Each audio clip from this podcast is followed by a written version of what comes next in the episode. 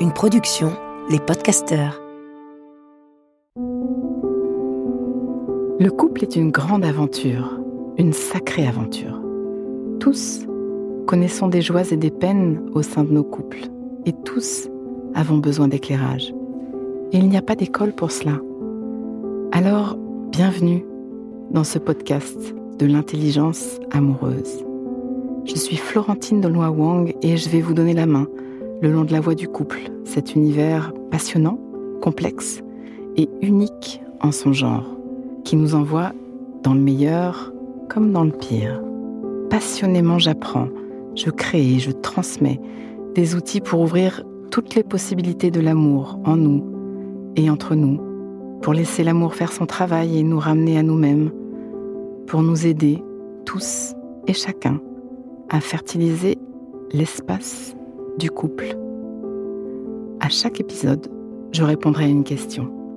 Viens me la poser sur Instagram, l'espace du couple. À nos amours.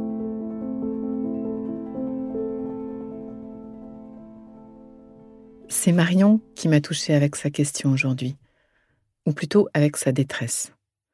Son compagnon a eu une aventure extra-conjugale. Ils sont en chemin. Ils ont envie d'avancer, vraiment envie d'avancer. Évidemment, ils sont pris dans tout un tas d'émotions. Et je les aide. Je les aide à traverser. Ce qui vient corser leur chemin, et ce à quoi elle ne s'attendait pas du tout, c'est la réaction de ses proches, ses amis, sa sœur, quelques personnes de son entourage qui comptent, quelques personnes auprès desquelles elle est allée chercher du soutien, à qui elle s'est ouverte entièrement, l'ont lâchée quand elles ont compris que Marion était décidée à traverser. Elle challenge cette femme à coup de Non mais tu te rends compte? Après ce qu'il t'a fait, comment tu peux rester? On est là. On va t'aider à le quitter, tu vas pas te laisser humilier quand même. Où est ton honneur? Je ne doute pas une seconde que ces gens-là sont dans leur façon de soutenir Marion, du fond de leur cœur. Mais elles ne savent pas tout l'amour qu'il y a entre ces deux-là. On ne sait jamais assez l'amour. Notre compréhension du couple est tellement réduite parfois. Elles n'ont pas l'idée que peut-être c'est une belle révolution qui commence, que deux personnes décidées à faire la lumière, toute la lumière, ont un boulevard devant elles, quelle que soit la blessure. On ne sait pas assez toutes les possibilités de l'amour en nous et entre nous. Et depuis que le monde est monde, au sein de couples magnifiques, il existe des accros au contrat de fidélité depuis que le monde est monde, ça fait souffrir. Plus ou moins, selon les époques, selon les cultures. Mais dans notre monde et dans notre culture d'aujourd'hui, ça fait pas mal souffrir. Oui, on peut tromper. J'aime pas ce terme, soit dit en passant, ni celui d'infidélité, ni celui d'adultère d'ailleurs. Il faudrait inventer un nouveau mot beaucoup moins chargé pour décrire cette réalité. Nous sommes complexes, nous sommes le fruit d'un voyage et le pacte de monogamie est un grand défi. J'aime assez les contours de ce pacte. Dans ma vision, loin d'être une chaîne, il permet d'aller toujours plus loin dans la croissance, si tant est qu'il soit doublé d'un pacte de relations conscientes, si tant est qu'il soit doublé d'intelligence amoureuse. Sinon, ce pacte de monogamie peut devenir une prison. Se lier dans un pacte de fidélité sans prendre soin de la relation, sans veiller à ce qu'elle soit fertile et toujours en train de grandir, peut devenir un vrai enfermement. Il est possible de voir nos accros, nos sorties de pacte, comme un wake-up call magistral, comme un passage qui nous dit Oh et les amoureux, vous vous êtes endormis, vous ne faites pas le job de retour à la pleine vitalité, ding ding. Il est possible aussi que les amants ne se soient pas entraînés l'un l'autre vers une sexualité qui les nourrisse chacun, c'est parfois difficile d'entrer dans nos polarités d'initiatrice ou d'initiateur. Alors on finit par passer à côté de la fête des corps. Et on peut finir par chercher à côté. Il est possible aussi que ces accros n'aient rien à voir avec le couple. La sexualité est un voyage vers soi, à l'occasion de l'autre et avec l'autre, mais vers soi avant tout. Et parfois, ce voyage est nécessaire et va devenir un cadeau pour les deux, quand on aura réparé la connexion, toute la connexion, y compris la connexion érotique qui a pu souffrir au passage. Il est possible aussi que ce soit juste un momentum, une occasion qui fait larron, un truc anodin à celui ou celle qui le vit, et parfois même l'événement ne doit pas appartenir au couple. Il est possible aussi que ce soit les prémices d'une rupture nécessaire ou désirée, voire une façon de la provoquer. Il est possible aussi que ces accros soient un signe de non-santé psychique ou relationnelle et qu'il faille mettre un terme à la relation. Chaque histoire d'infidélité détient ses ressorts, ses secrets, ses motivations conscientes et inconscientes. La notion est complexe et difficile à débarrasser des jugements, des émotions, des réactions. Je n'ai aucune analyse tout en un à vous offrir.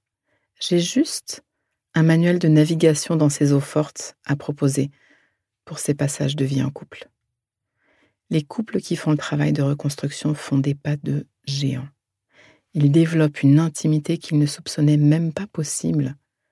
Et je compte plus les témoignages du style Finalement, c'est une des plus belles choses qui nous soit arrivée, suivi, je vous rassure, tout de suite par Même si pour rien au monde je voudrais retraverser ça. Il y a les couples que ça explose, il y a ceux qui vont survivre, et il y a ceux que ça remet en vie, qui se remettent en vie. Et ça vaut le coup d'être accompagné. C'est même parfois indispensable, tellement les émotions chahutent. Pause. Inspire. Expire. Fais de la place à l'intérieur. Comme un petit entracte qui donne de l'oxygène. Prends juste un instant pour refaire de la place. Voilà. J'y reviens.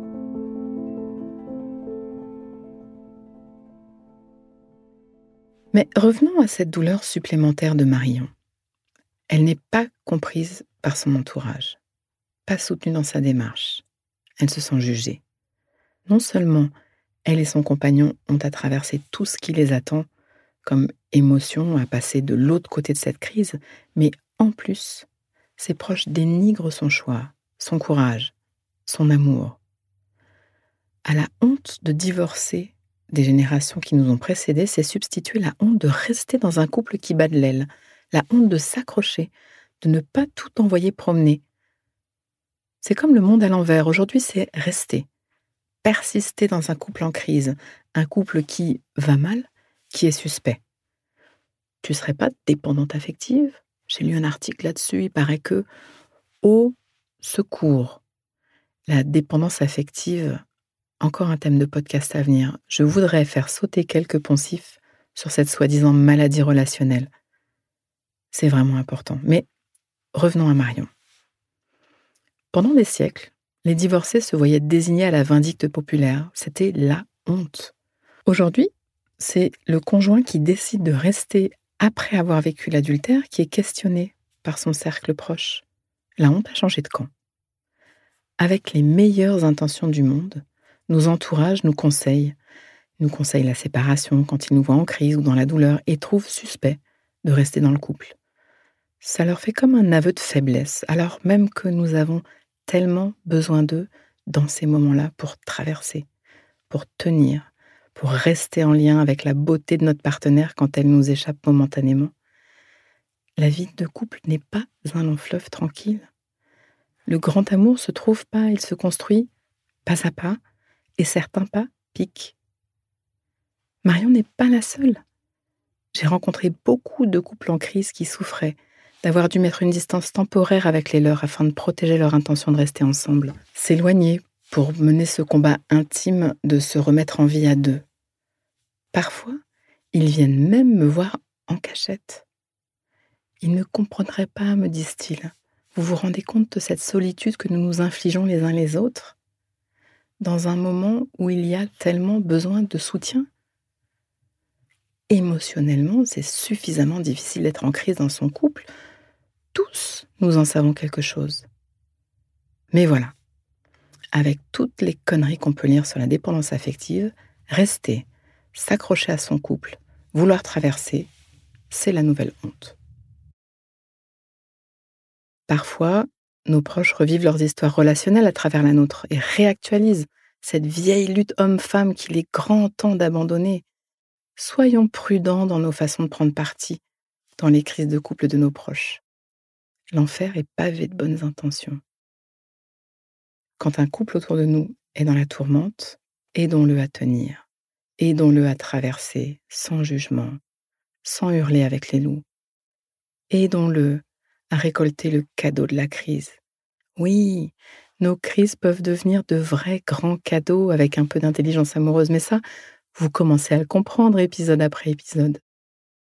Nous avons besoin les uns des autres. Nous avons besoin de cette présence qui dit ⁇ Je sais, c'est compliqué, tu as du courage, vous avez vraiment du courage tous les deux. Je suis là, je te soutiens dans tes choix. Nous aussi, on a eu des embûches, tu sais, ça arrive. Tu as le droit de pas savoir. Tu as le droit de souffrir et de continuer à aimer. Nous sommes complexes. Trouve ton chemin. Trouvez votre chemin. Prenez le temps. Oui, notre simple présence aimante peut aider un couple à effectuer sa mue. Parce qu'après tout, qui n'a jamais été challengé par ce pacte de fidélité? Qui n'a jamais songé à, eu envie de, ou même sauter le pas? Osons regarder notre monde et nous occuper de lui plutôt que d'aller dénouer les poutres dans l'œil de nos voisins. On va le changer ce monde. À nos amours. Pause. Donnons-nous le temps, quelques instants, pour intégrer. Prends le temps d'une respiration. Inspire. Expire. Et sens. Branche-toi sur ce que tu vis à m'avoir écouté. Tu vas terminer cette phrase. Une chose que je comprends pour ma vie amoureuse, présente ou passée, c'est et ce qui me touche le plus là-dedans, c'est décompte et laisse-toi récolter ce qui vient. Tu peux aussi noter une phrase, un mot, une image, une idée qui te viendrait là, maintenant à l'esprit, pour l'ancrer, plus d'intelligence amoureuse. Le cœur est un muscle qui se muscle. Ce podcast est écrit et exprimé par Florentine Denois Wang, produit par les podcasteurs et mis en musique par Laurent Aknin. Si vous voulez soutenir notre programme, abonnez-vous Mettez des étoiles ou des cœurs, partagez autour de vous et rejoignez-moi sur la page Instagram L'espace du couple. À vos amours.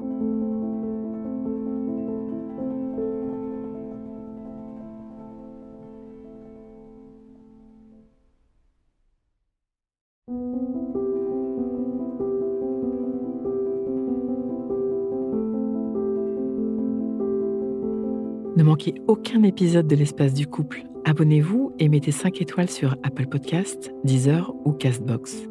À nos amours.